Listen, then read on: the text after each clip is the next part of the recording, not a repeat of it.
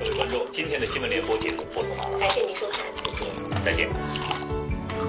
肾虚，有时是在过度劳累之后。根本停不下来，嗓子又干又痒，早上刷牙还恶心干呕，怎么办呢？多半是肺热。传统中药三种成分，请加入豪华午餐。亲爱的，哪天我们去探险好不好？探险？好无聊啦，懒得去了。探索发现就是现在。我们，我们这是在哪儿啊？别废话了，快跳啊！看，小丑鱼，好可爱呀！哇塞，在水里也能说话，太帅了！睡醒了。喜马拉雅 FM 元气少女情报局，用智商捍卫节操。Hello，大家好，这里是用智商捍卫节操，用情商接收美貌的元气少女情报局，我是易小一。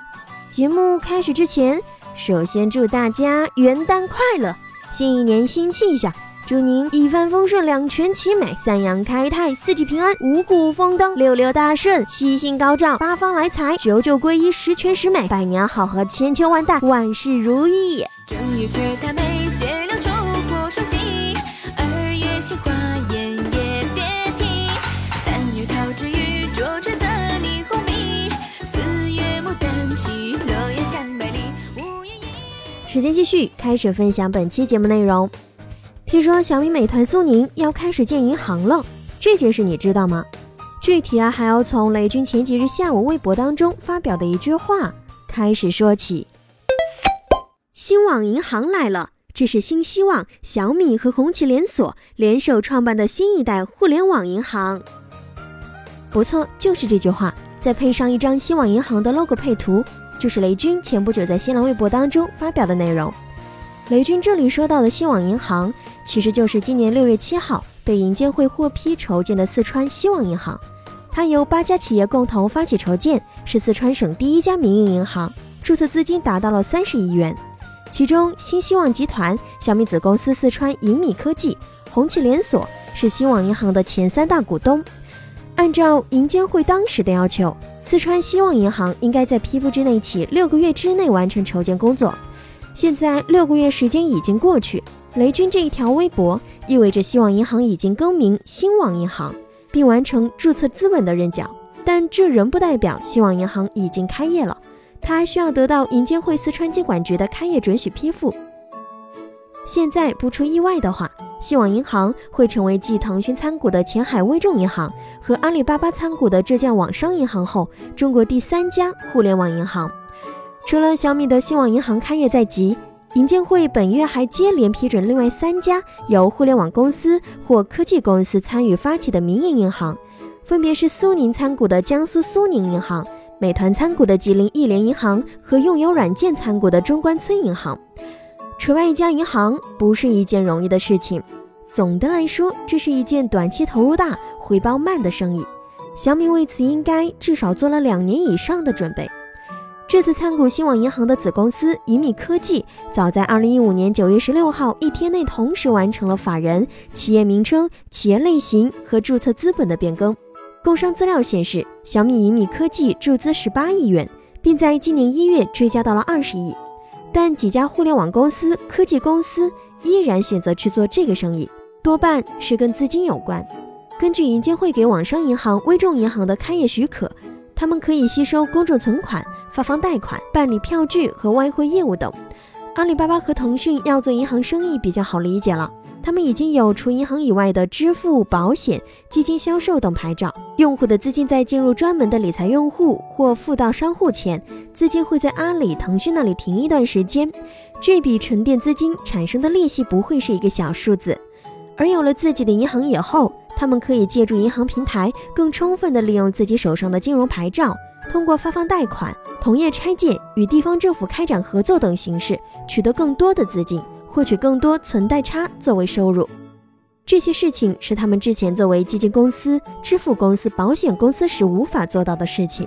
同时，自己作为银行的大股东，当他们烧钱扩张需要资金的时候，银行总是能够提供一些便利的。不过，在这些可能的便利利好之外，中小银行要承担非优质客户的放贷风险，银行靠存贷差也已经不如以前赚钱了。据毕马威会计事务所发布的二零一五年中国银行业报告看，不良贷款余额，也就是所谓的坏账金额，逐渐攀升。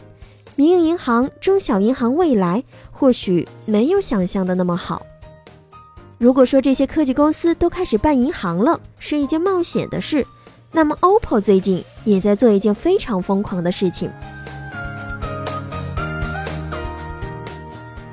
OPPO 在距离印度首都新德里几十公里的新兴经济开发园区拿下了近一千亩的工业用地，计划投资二点一六亿美元，约合人民币十五亿元，建设工业园。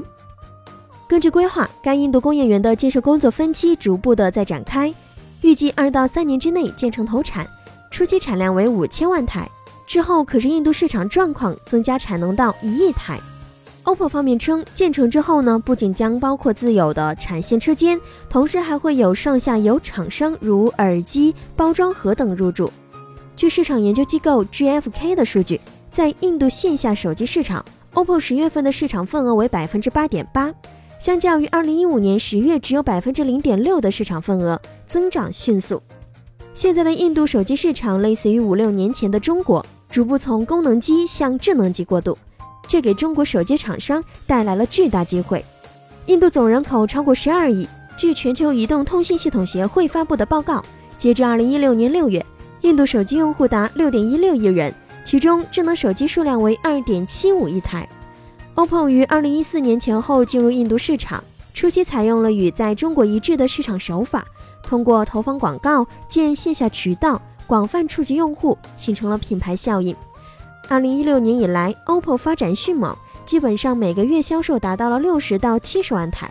此前，OPPO 在印度的生产线主要租赁当地的工厂，该工厂年产能约三千六百万台，基本可以满足印度市场当前需求。目前，该生产基地正在建设 SMT，也就是表面贴装技术车间，预计二零一七年二月投产。OPPO 称，新工业园建设期间，老工厂依然会并行运转。随着中国手机市场增速放缓，中国手机厂家越来越重视印度市场，包括小米、魅族、vivo、一加、联想、华为、金立等等这些主流厂家都悉数出现在了印度。除了自建品牌，不少中国手机厂商都在推进着本土化的打算。比如 vivo 去年已经在印度建厂，华为也计划在印度制造手机。就一位手机的销售人士认为，在印度的中国手机厂商现在线上主要看联想、小米、酷派，线下主要看 OPPO、vivo 和金立。整体来说，三星在印度仍具优势，印度本土厂商也在争取着市场份额。未来的竞争真的是更加的激烈啊！正